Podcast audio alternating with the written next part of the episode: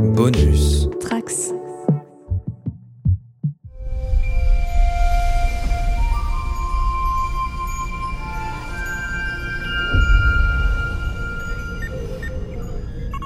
Journal de bord du commandant en second de la base stellaire Deep Space 57. Date stellaire 201120.1. Bienvenue à tous les trekkers et trekkies sur la base stellaire du cadran pop. Je suis le commandant Gigi et je suis ravi de vous accueillir à bord. À bord du podcast sur Star Trek, écoutable dans toute la galaxie et relayé par superpouvoir.com. Ce soir, on va parler du sixième épisode de cette saison 3, écrit par Anne Caulfield Sanders, réalisé par Doug Arniokoski et intitulé Charognard, qui nous montre le vaisseau de Book arrivé au QG de Starfleet avec seulement son chat à bord. Michael désobéit encore à un ordre direct et se lance avec Georgiou dans une opération de sauvetage dans un monde contrôlé par l'infâme chaîne d'émeraude. C'est le moment d'ouvrir ce podcast pour parler d'une époque où nul fan de Star Trek n'est encore jamais allé. Engage. Working. Welcome back to the fleet, Discovery. The Federation cannot stabilize while the cause of the burn remains a question. I'm on my way to Emerald Chain territory. If things don't go well, I'll send the ship back to you. There's a man's life at stake. Are you in or out? The things we do for love. If I cross that perimeter. We are gonna get you and everybody out. Let's go!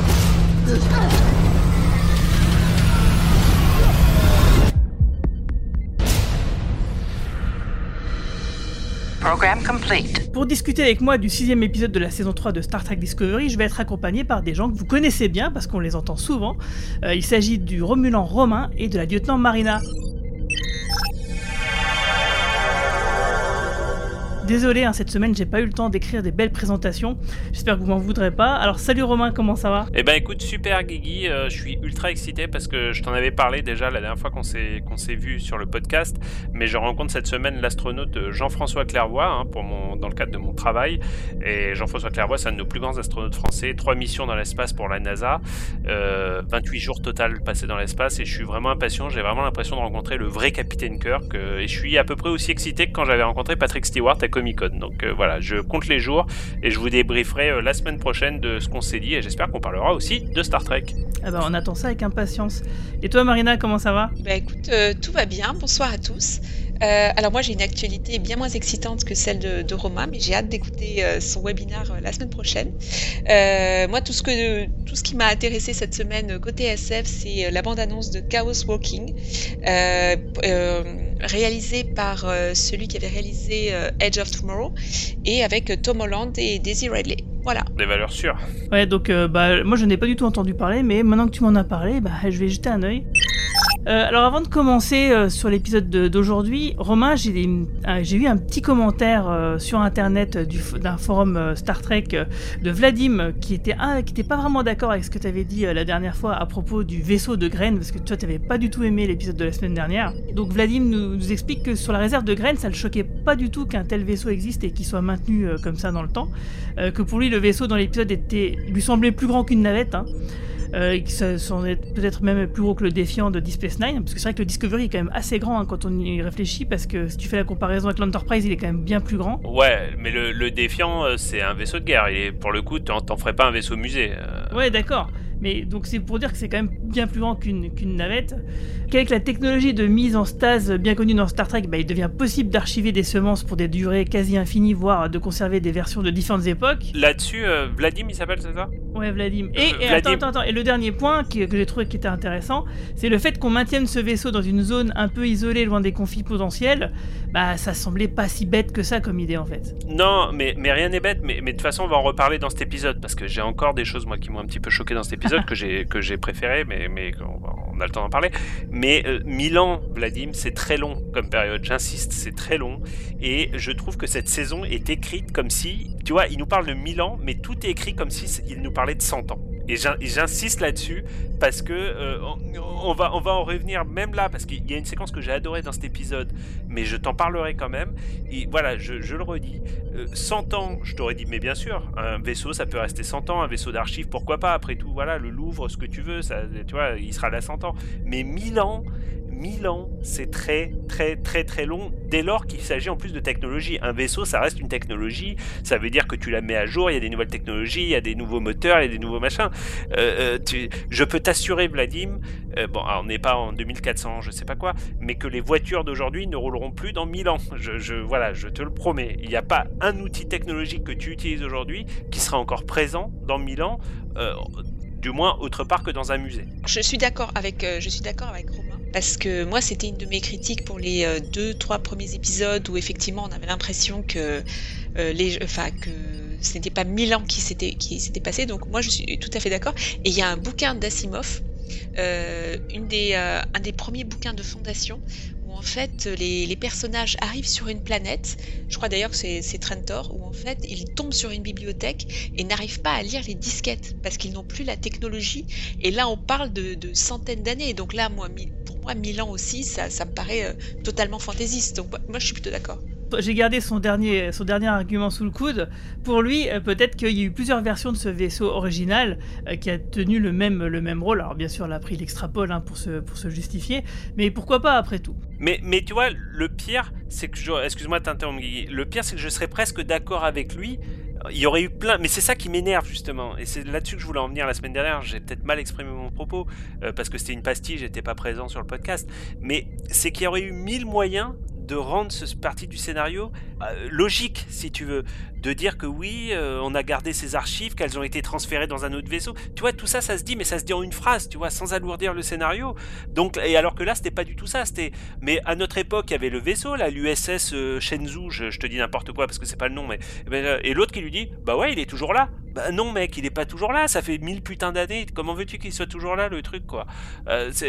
Mais c'est vrai que c'est ça, c'est un, un truc qu'on va entendre et qu'on va dire souvent, hein, cette histoire de Milan qui pose souvent problème. Mais on sait très bien pourquoi euh, cette date-là a été choisie. C'est bien sûr pour coller euh, euh, post-guerre temporelle qui sont évoqués dans Star Trek Enterprise, que s'il n'y avait pas eu cette intrigue qui existait, bah, peut-être que finalement, euh, là, euh, l'histoire, elle se passerait au 26e siècle, par exemple, et que ça serait qu'effectivement 100 ou 200 ans plus tard maximum, et pas 1000 ans. Euh, donc c'est vrai que c'est un peu compliqué euh, de jouer avec cette composante-là, de ces putains de guerres temporelles qu'on est obligé de se traîner euh, comme un boulet encore maintenant, euh, et que ça pose des problèmes parce que c'est vrai que on est d'accord avec tout ça, mais comment imaginer une technologie qui soit plus vieille de 1000 ans au-delà de ce qu'ils ont déjà fait? Moi je trouve c'est déjà, c'est déjà pas mal. Euh, après la suspension d'incrédulité, on est chacun on regarde comment il peut la, la gérer. Mais moi, je trouve que les scénaristes, ils peuvent pas faire beaucoup plus que ça, sans, euh, tout en restant dans Star Trek. Parce que bien sûr, on peut aller plus loin, mais après, ça deviendrait autre chose que Star Trek, en fait. Euh, moi, je te propose, Guigui, qu'on passe directement dans la zone spoiler et qu'on commence à évoquer la première scène de l'épisode parce que c'est c'est lié directement à ce dont on est en train de parler. Euh, ouais, ok, allez, on va... Alors, puisque c'est comme ça, on va commencer directement par la zone spoiler. Pour une fois, on y va, c'est parti. Red alert! Welcome back to the fleet, Discovery. And your crew. Adapting and retraining as needed. Commander Burnham is overseeing the process. Thank you, Captain Saru.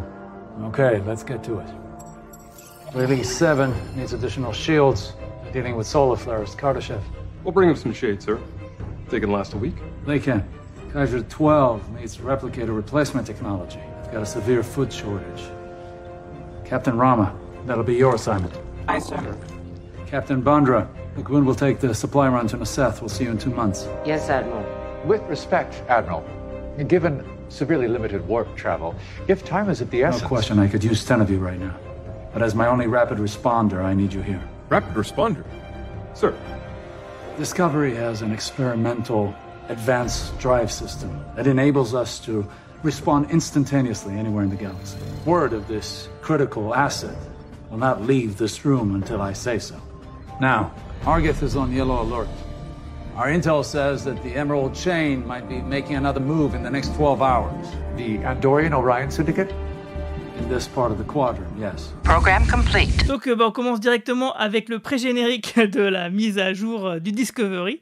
Euh, bah, donc, du coup, bah, tu peux continuer ton propos, du coup, maintenant, Romain. Alors, j'ai adoré cette scène, hein, je, je tiens à le dire déjà, j'ai adoré cette scène qui s'inscrit dans la pure tradition de Star Trek. Euh, Star Trek, c'est une série qui se suit dans la durée, et Et euh, ces, ces histoires d'évolution de vaisseaux, de refitting, de né- génération de vaisseaux, euh, ça fait partie vraiment de l'ADN de Star Trek. On se rappelle que le premier film Star Trek, euh, Star Trek The Motion Picture, commençait par le refitting de l'é- de- du, du- De du l'Enterprise. vaisseau de l'Enterprise de notre enfance, enfin de notre enfance, de l'enfance de nos parents presque d'ailleurs, de, la série originale.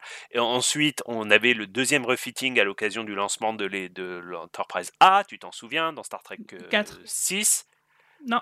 Ah oui, oui, pardon, de, Euh, de- oui, le de- à la oui, fin de Star. Trek 5, du coup. Oui, non oui, ouais, Non, vrai. Non, non, en fait, attends. Est-ce qu'en fait, dans le- la fin du 4, euh, ça y est, le, vaisseau, il est tout neuf, il, Oui, il- ça, il leur donne. du 5. au Dans, et dans le 5. 5, euh, ils sont en train encore de le peaufiner, ils en font rien.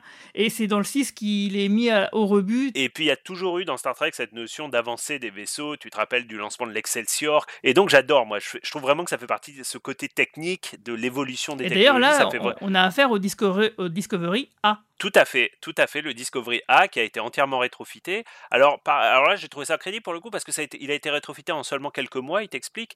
Mais, mais avec les technologies du futur, clairement, tu as vu, c'est des drones qui font tout euh, complètement automatisé et tout. Donc moi, ça m'a pas choqué.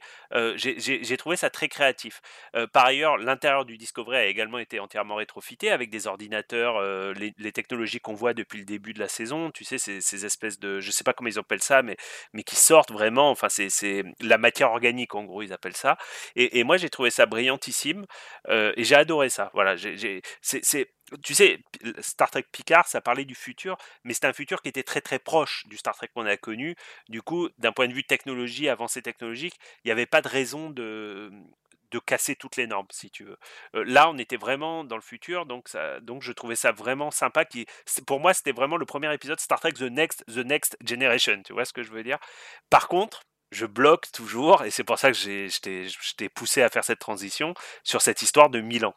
Je trouve que les, les avancées technologiques qu'ils nous présentent sont très impressionnantes, mais pour moi, quand je vois la vitesse à laquelle a été la technologie ces 30 dernières années, c'est pas suffisant. Ouais, mais c'est ce que je te disais. C'est une obligation. On a cette, cette, euh, cette vraie obligation de, de passer au-delà euh, de- du XXe siècle à cause des guerres temporelles, parce que sinon ça serait pas cohérent par rapport au canon. Et, et si on fait, si tu fais plus que ça, bah euh, ça devient autre chose que Star Trek, parce que à la Non, limite, je- euh, je- plus besoin comprends, de vaisseaux, mais- t'as plus besoin d'équipage, de- tout est complètement est tellement radicalement différent que tu retrouverais, enfin voilà, on- Je- un tracker n'y retrouverait pas sa série quoi. Je, je comprends l'argument, mais je pense qu'il il valait mieux casser la continuité de, de à mon goût, hein, mais il valait mieux trouver un moyen de casser la continuité des guerres temporelles Ah non, moi je suis que, d'accord. hein. que, que, que de voilà. Et, et, et même, je vais, j'irai plus loin, au-delà des technologies qui sont centrales dans Star Trek, hein, donc c'est vraiment important d'en parler. Mais je ne peux pas imaginer qu'à 1000 ans dans le futur, tu puisses rester, même un ingénieur, tu vois, euh, Stamets, qui est un ingénieur brillantissime, mais il y a 1000 ans, si tu veux.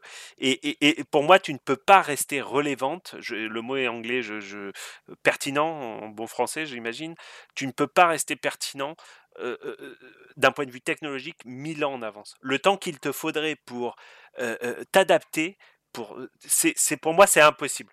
C'est pour ça que Stamets se rapproche d'Adira, euh, dont il se Tout sent à proche, fait, et parce tout que à fait. justement, elle, elle est de son temps et elle est euh, clairement en avance sur lui, quoi. mais tu vois, même le docteur, que, qui est pour moi une des grandes réussites de cette saison, mais, mais, mais tu vois, le docteur qui trouve lui-même, qui, qui, qui, un docteur, t'imagines un docteur d'il y a 1000 ans, aujourd'hui, qui se retrouverait dans une salle de chirurgie, Euh, tu, tu vois ce que je veux dire? C'est, c'est- Le décalage, est- mais même 100 ans, je te, je te dis 100 ans, mais même 100 ans, c'est... euh, moi, moi, je répare des consoles qui ont 30 ans, tu sais que c'est mon autre passion dans la vie, les jeux vidéo, je répare des consoles qui ont 30 ans, mais 30 ans, c'est déjà... Les consoles d'il y a 30 ans, c'est déjà... Tu peux pas imaginer, si tu veux, en termes euh, technologiques, c'est le la Moyen-Âge. préhistoire, Si, si, si. tu veux. C'est le si, Moyen si. Âge. Ouais. Mais si, parce que si- mille ans, mille ans en arrière, c'est le, le Moyen Âge, et il faut penser qu'en termes de médecine, de technologie et tout ça, euh, c'était, euh, c'était l'âge de pierre. hein, donc, euh, Ouais, mais on peut, on peut aussi imaginer autre chose. On peut aussi imaginer qu'il y a eu une stagnation pendant plusieurs siècles, au-delà du 25e siècle, par exemple. ouais, mais Et même, que, et que The Burn a, a accentué ça, voire fait revenir un peu en arrière certaines choses. T'as rarement eu une stagnation dans l'histoire. hein. Et pour le coup, euh, les stagnations, elles ont eu lieu euh, peut-être euh, 10 000 ans avant Jésus-Christ, et une fois que ça s'est accéléré, je t'assure qu'en termes d'avancée, il y a eu déjà beaucoup de...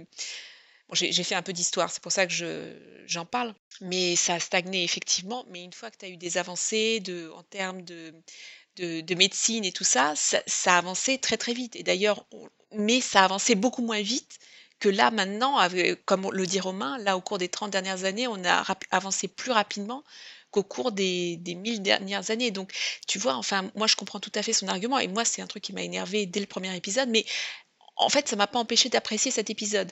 Mais moi je comprends tout à fait son argument et heu, mais c'est un truc qui me qui me travaille depuis, heu, le début de la de la 3e Ouais, saison. ça, mais ça, de toute c'est façon, pas on, ça, on est, pas on est, on est tous, on est tous d'accord là-dessus. On est tous d'accord là-dessus. Simplement, euh, alors soit effectivement, il aurait fallu euh, se dire bon bah les guerres temporelles fuck, on fait ça genre au 26e siècle ou au 27e euh, grand max. Euh, soit bah du coup faut accepter que c'est comme ça hein, parce que sinon c'est plus Star Trek quoi.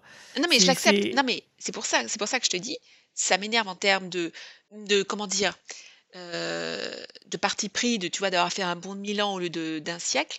Mais après, ça m'empêche pas de beaucoup apprécier cette saison, par exemple. Mais moi non plus, hein, je, je, je bloque un peu là-dessus parce qu'à chaque fois qu'il se passe un truc, je me dis oui mais Milan, tu vois, et, ça me ça me gâche mon plaisir en quelque sorte. C'est-à-dire à chaque fois je me dis oui mais Milan.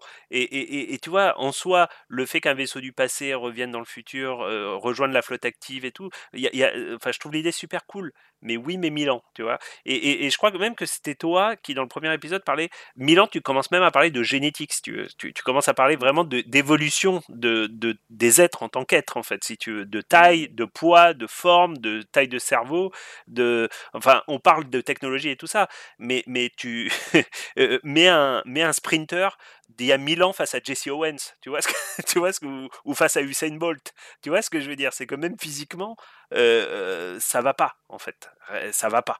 Ouais, mais ça, euh, ça c'est clairement, c'est clairement un constat qu'on a tous fait et qu'on fera toujours. Mais voilà, une fois que tu as dit ça, c'est bon, euh, il, Bah il là- faut, il faut là, le mettre de écoute, côté. On vient de passer 15 minutes dessus, donc je pense qu'on essaiera de pas trop en reparler dans les futurs épisodes. Mais, mais il était important, vu que j'ai raté les deux derniers podcasts, il était important que je m'énerve euh, 15 minutes là-dessus. Très bien, très bien. Bon, en tout cas, euh, alors moi, je reviens quand même sur mon petit déroulé, euh, de revenir sur chacune des scènes ou en tout cas des, parties de l'épisode. Je voulais, quand même savoir ce que vous avez pensé de l'épisode euh, dans, sa globalité. Eh ben écoute, moi j'ai bien aimé cet épisode.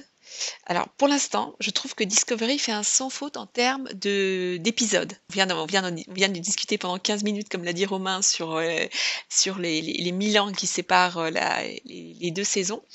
Mais moi en fait, je, ne trouve toujours rien à redire en fait dans la caractérisation des personnages, les dialogues ou les situations. Moi j'ai passé un très bon moment et j'aime bien Michael en rebelle avec une cause.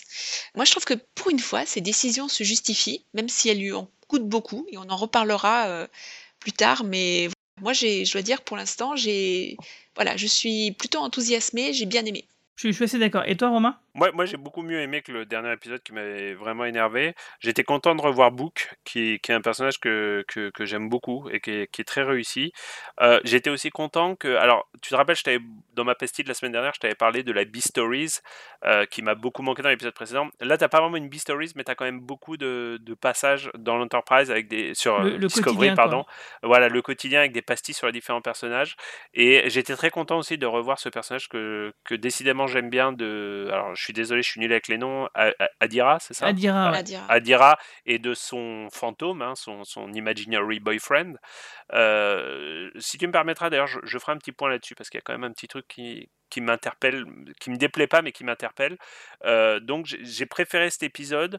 Après, je continue de trouver quand même que les résolutions d'épisodes sont quand même toujours un petit peu euh, fracassantes et on n'échappe pas à- au petit génocide de je suis désolé c'est un mot que j'aime pas trop le mot génocide hein, parce que c'est c'est un mot qui est un peu qui est un peu violent mais mais on est on n'y est pas loin Mais là, c'est même Giorgio, là, c'est. Giorgio qui appuie sur les boutons, donc ça va.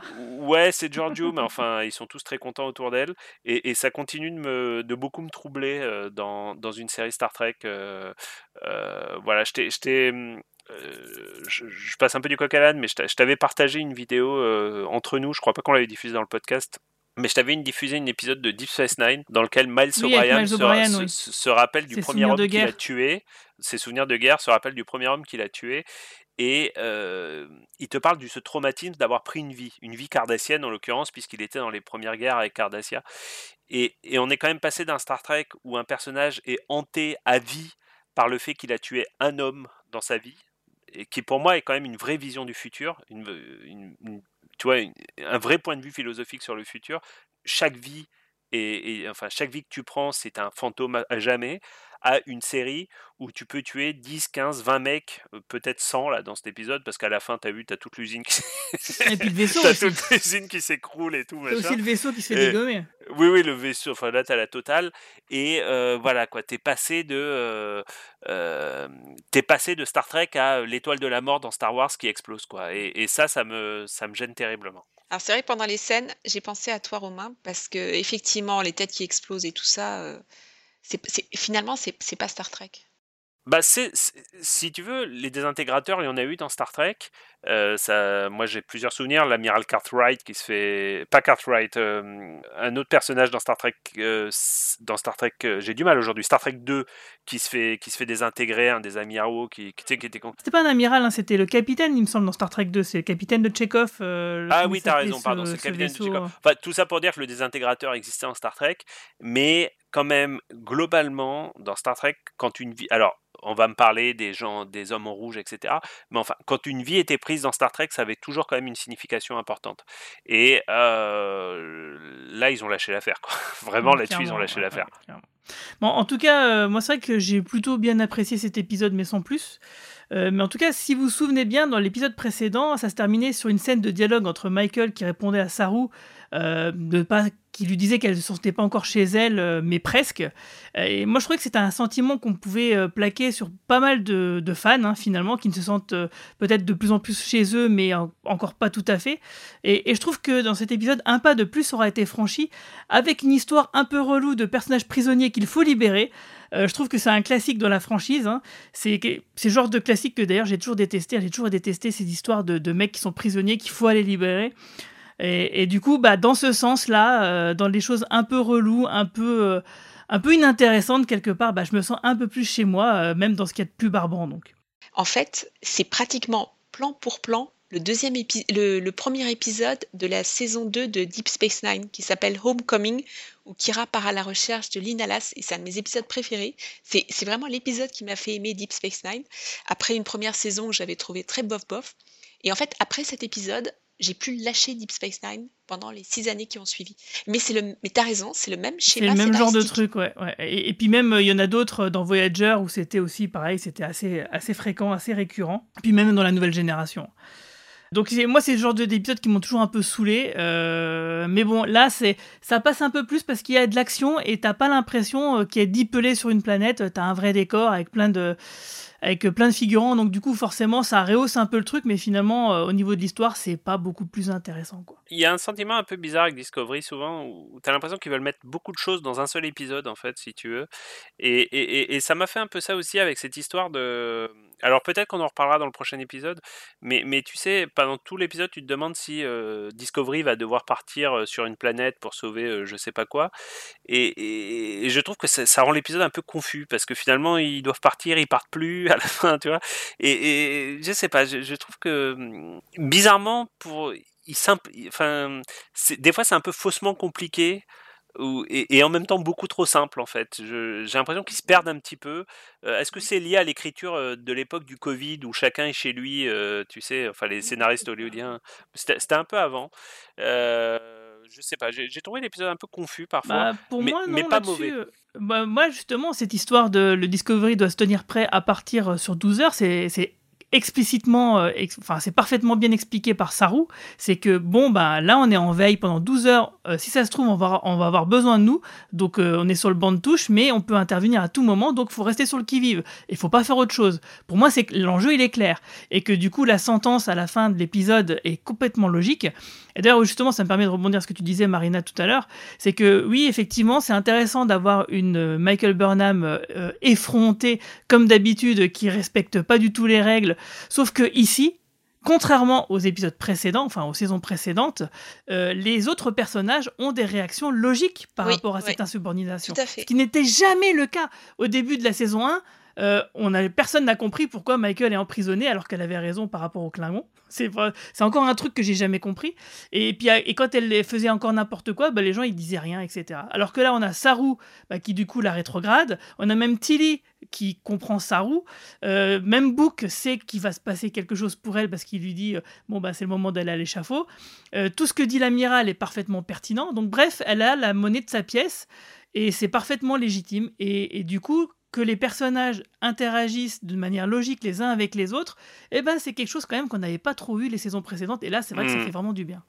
Ça, c'était très bien. C'était très bien enfin moi j'ai vraiment beaucoup apprécié, surtout Tilly que, que, j'ai trouvé assez remarquable dans cet épisode.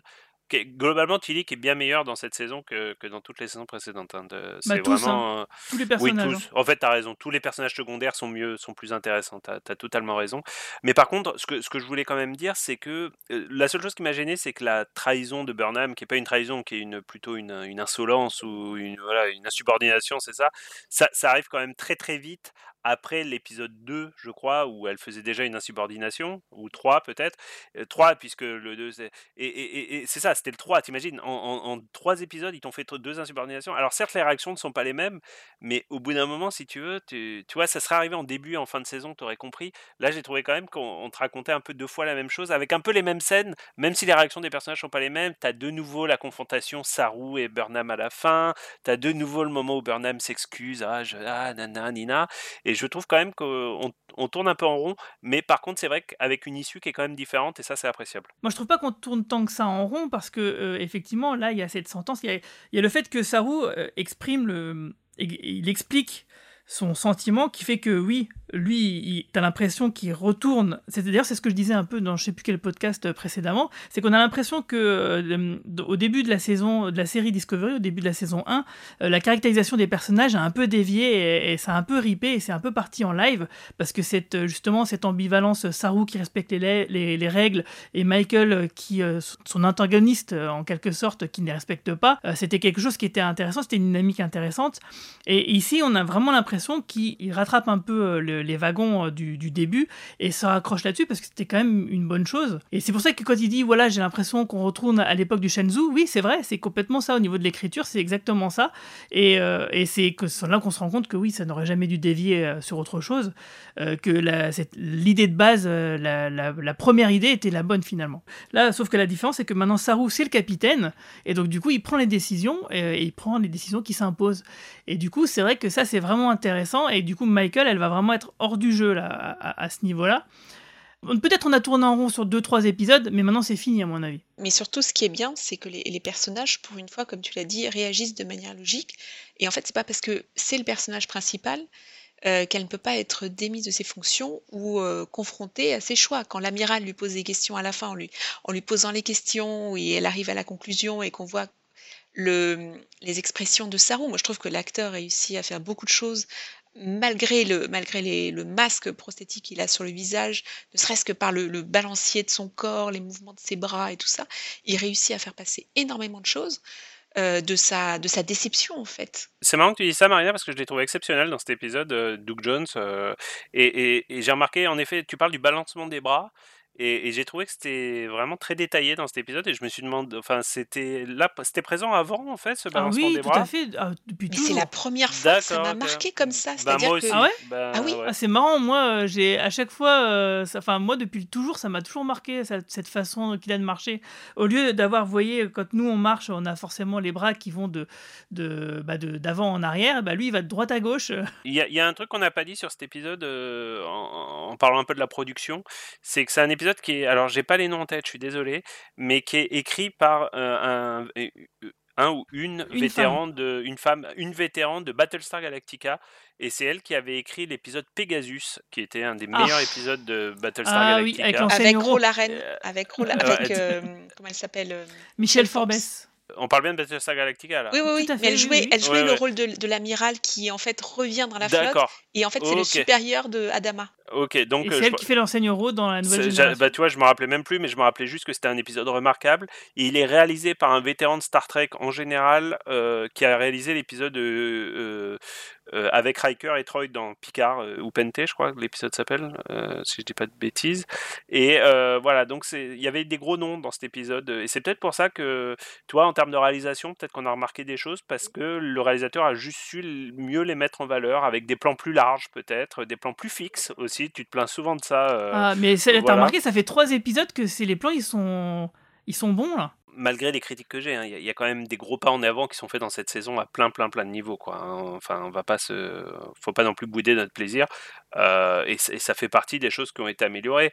Et, et je suis désolé, hein, je déconstruis complètement ton conducteur, Guigui, et je m'en excuse, mais, mais, mais c'est pas, c'est Ouais, pas grave. Là, il a complètement explosé. Alors là, comme il est torpille en photo en plein dans la chenisse.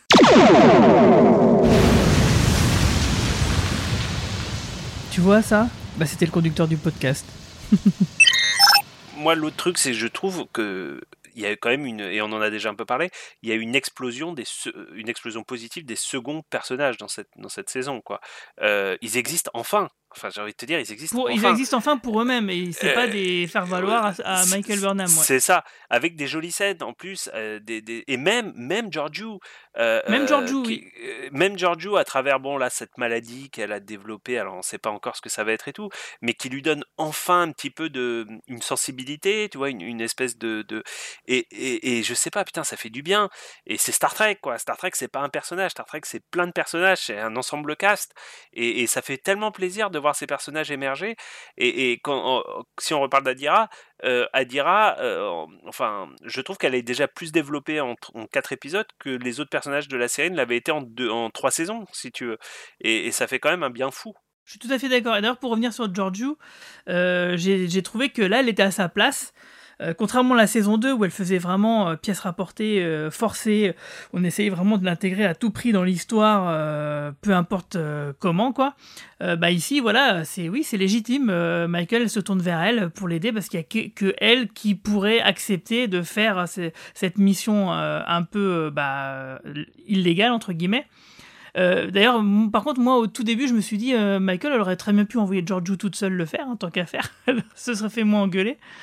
Euh, Ouais, mais y en avait tout cas, Giorgio, euh, là, elle est, là, elle à sa place. Là, ça fonctionne et elle est moins énervante, du coup. Après, le seul problème de Giorgio, c'est que c'est la caution violence de, des scénaristes. Et en gros, haha, elle va tuer 500 personnes, mais c'est pas grave parce que c'est Giorgio et que c'est une Terran, donc de l'univers euh, parallèle.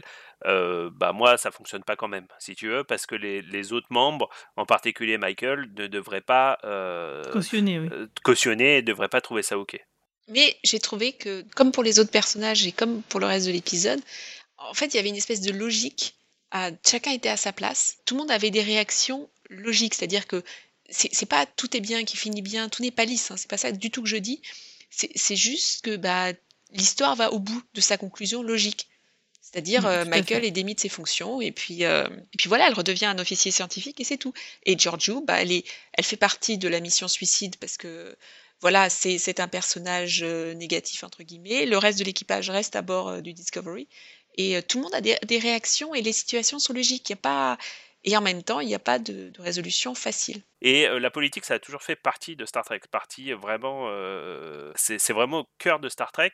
Et il y a quelque chose qui m'a bien plu dans cet épisode aussi, c'est euh, cette, euh, justement cette notion politique à travers le, tu sais, le conseil de Starfleet qu'on voit et Au euh, début du- de l'épisode, oui. au début de l'épisode et la relation que l'amiral impose.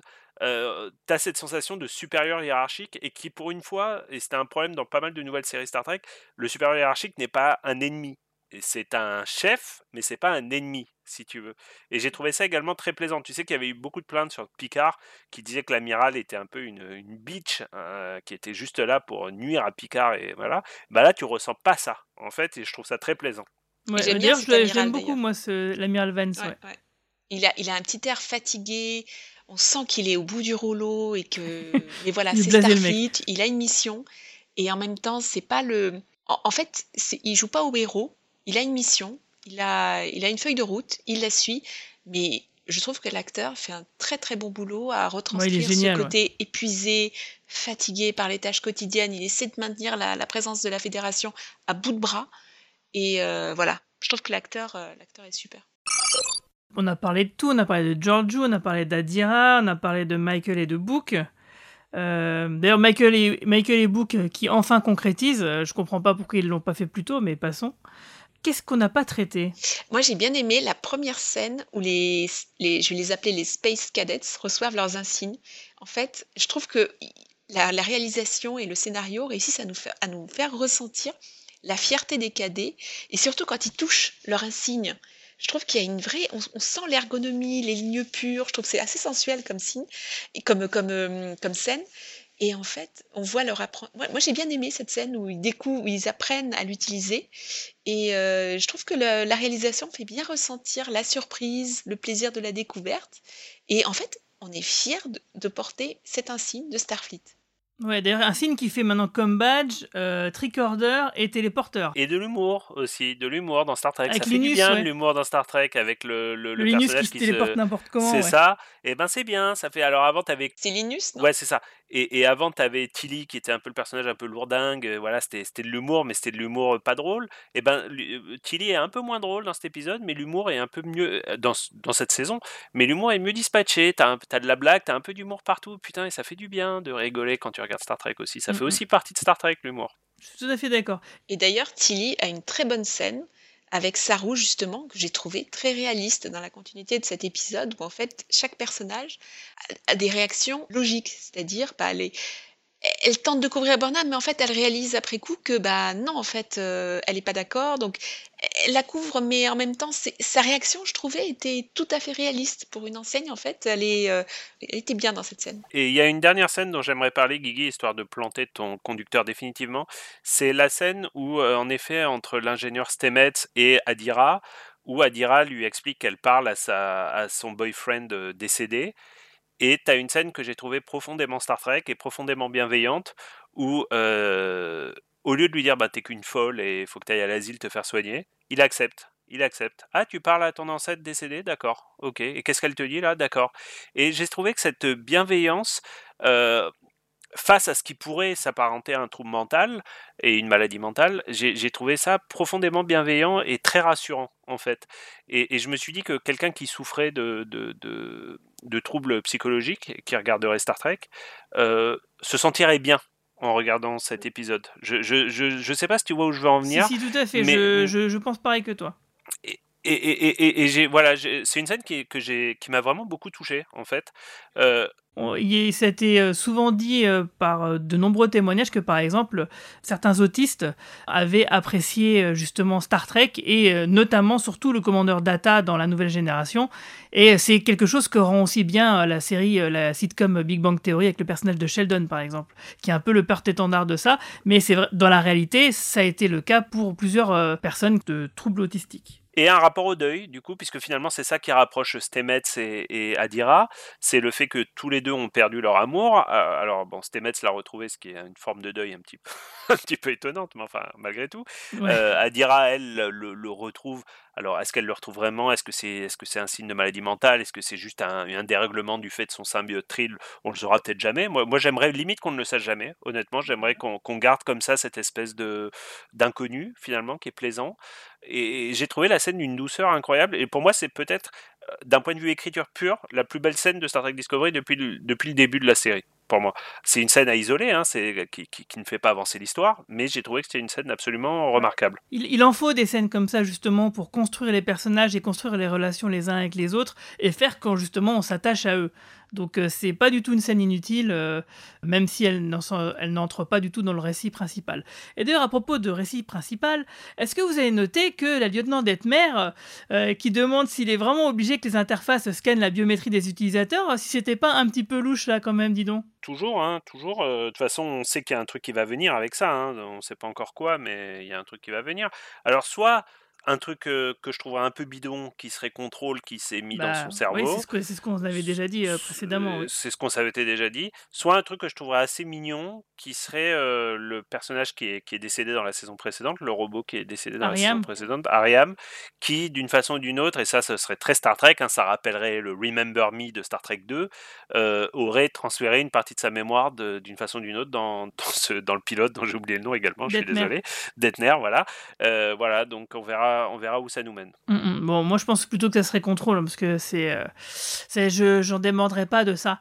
parce qu'elle elle, a des réactions qui sont trop bizarres. Cet épisode répond aussi définitivement à la question qu'on se pose un petit peu depuis le début de la saison. Quel est le sujet de cette saison? Maintenant, on sait qu'ils veulent savoir qu'est-ce qui a causé le burn. Et on va en- arriver. enquêter sur le burn, ouais. Voilà. Et, il vient, et ouais. globalement, ça semble évident que c'est ça l'intrigue. Maintenant, il n'y a plus beaucoup de doutes. En plus, on est déjà à six épisodes. C'est ça l'intrigue principale de cette saison c'est qu'est-ce qui a causé le burn? Et puis surtout, là, tout le but de l'épisode, c'était de récupérer la troisième boîte noire pour faire une triangulation et tenter de retrouver le, le point central, euh, même si, voilà, c'était... euh, Bah déjà, savoir s'il y a un point central, c'est rien que ça déjà. Après, une fois de plus, on va pas se demander pourquoi il y a eu 1 500 000 vaisseaux qui ont explosé le même jour, le jour du burn. Euh, tu sais pas pourquoi il y a trois boîtes noires qui restent, mais bon, ça c'est pas grave, c'est un détail. Pour moi, les effets spéciaux passent toujours au second plan. Ce que j'aime bien, c'est une belle histoire.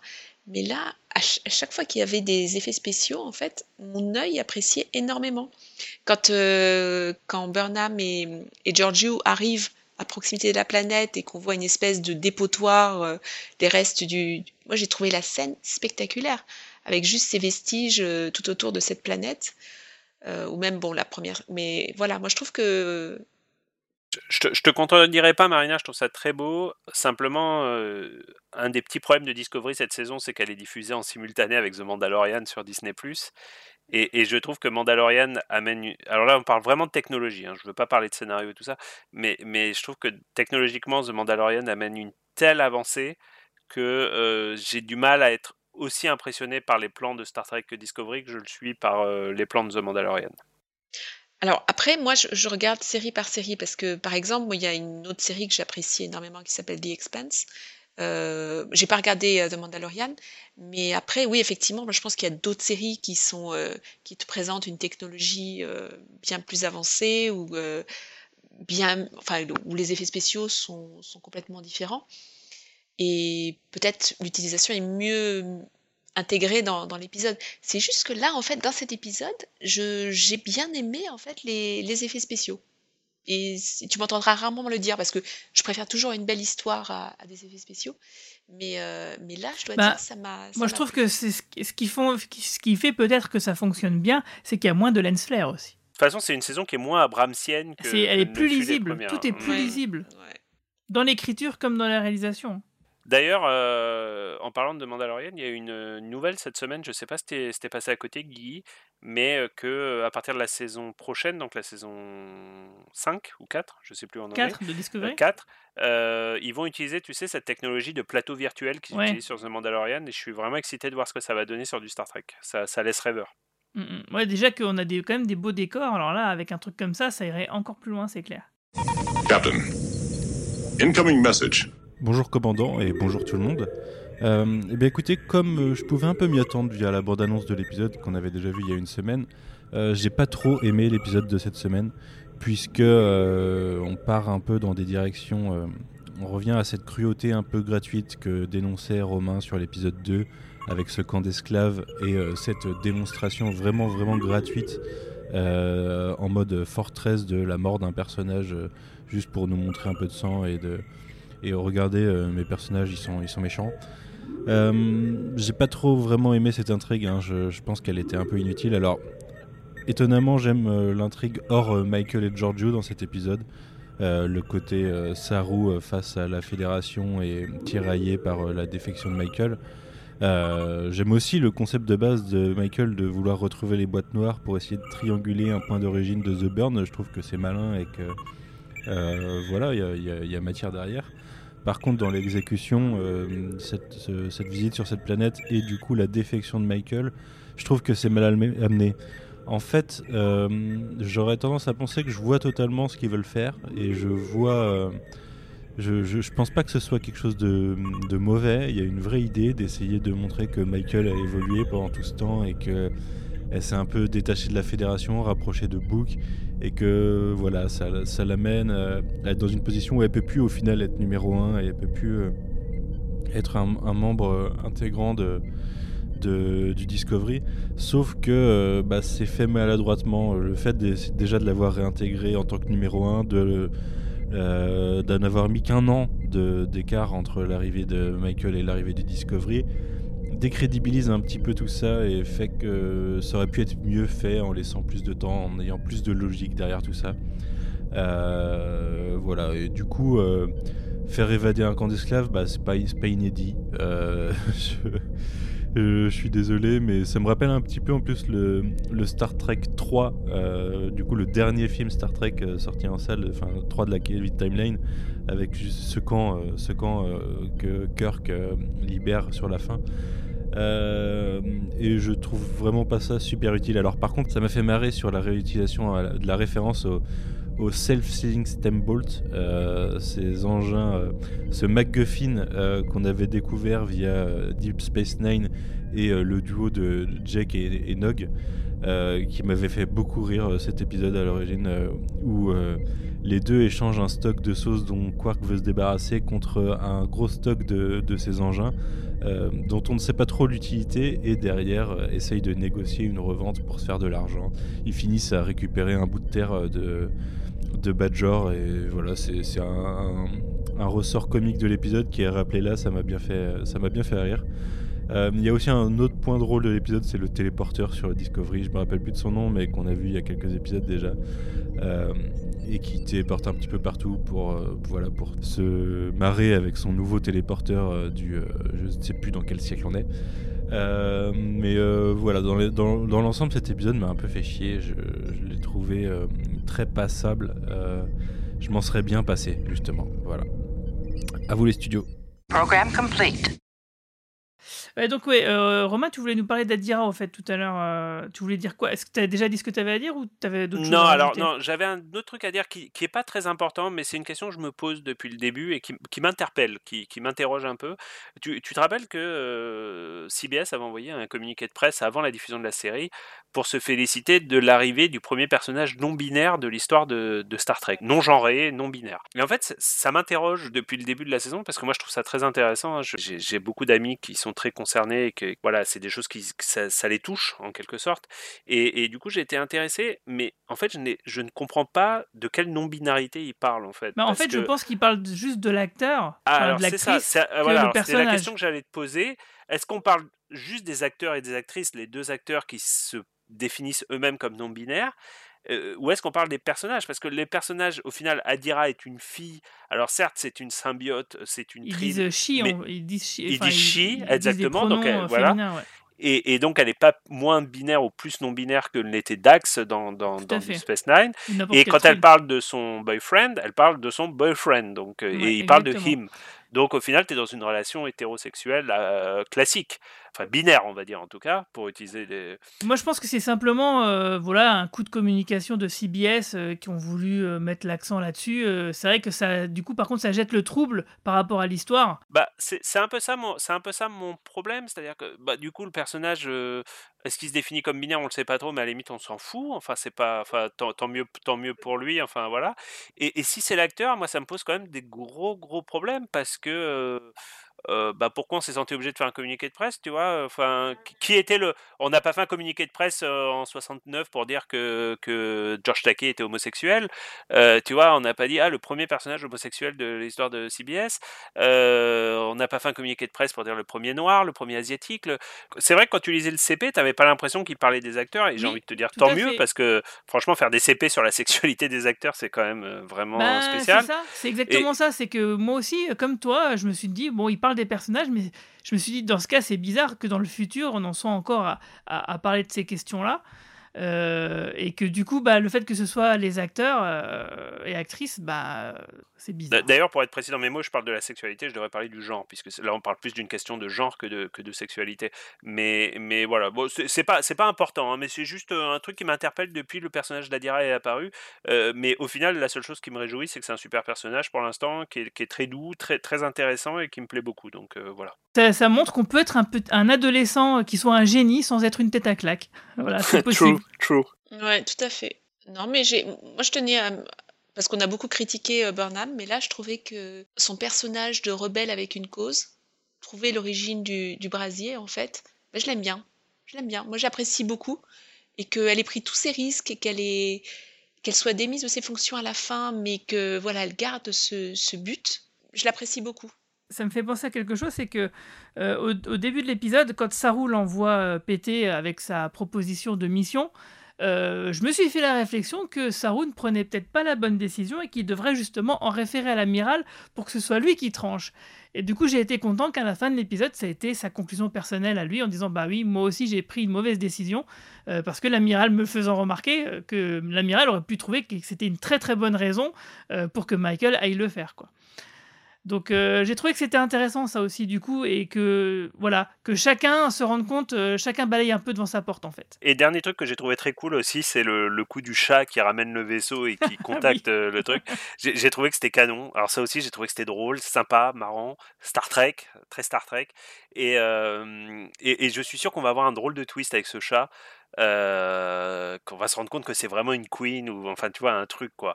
Et, et, et je sais pas je, je, ça m'a fait marrer voilà c'est ça fait du bien aussi surtout en ce moment. Ouais, c'était génial cette, cette patte on va extrapoler un peu pour l'épisode de la semaine prochaine si ça vous dérange pas parce que c'est quand même un épisode qui s'appelle Unification partie 3 euh, je sais pas si vous avez vu la bande annonce mais bien sûr on y parle de Vulcain donc, euh, vu le titre euh, qui fait référence au double épisode de la saison 5 de la nouvelle génération où on voyait Spock essayer d'unir les peuples Romulan et Vulcain euh, pour qu'ils ne fassent qu'un comme c'était le cas à l'origine, bah, je trouve que c'est plutôt pas mal et que du coup, bah, forcément, le prochain épisode, on verra forcément Michael se... voir ce qui est devenu Spock, voir que, que son œuvre a traversé les âges et que sûrement il a réussi à faire justement cette.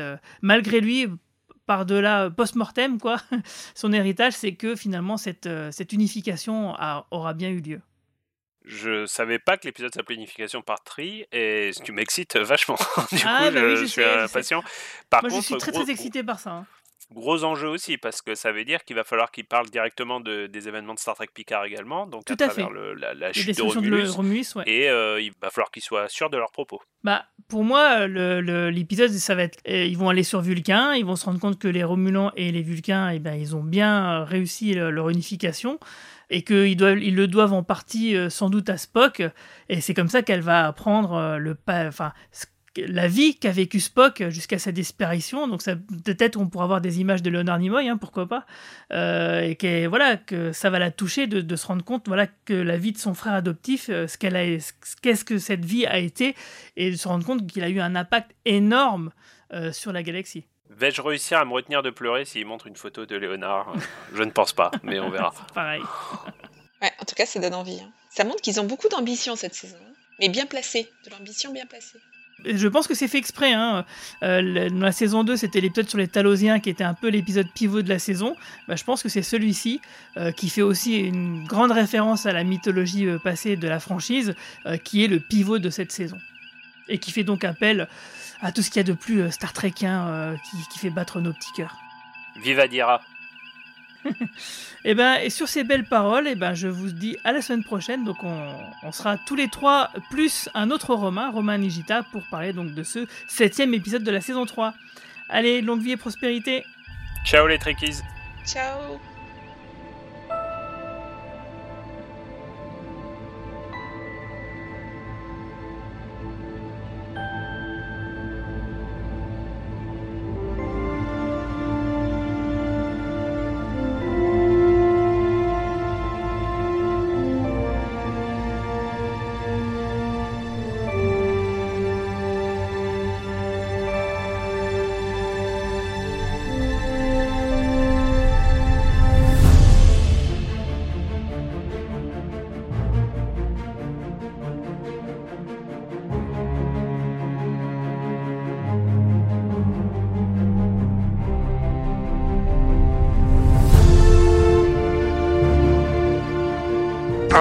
complete.